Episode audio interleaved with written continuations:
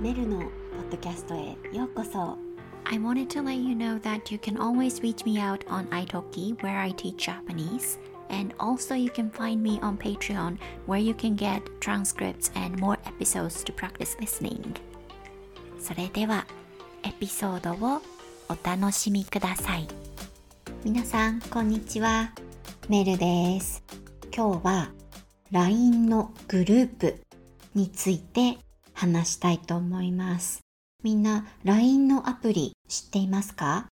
使ったことがありますか？便利なアプリかもしれません。じゃあ今日のアプリの、えっ、とエピソードについて1回目いいですか？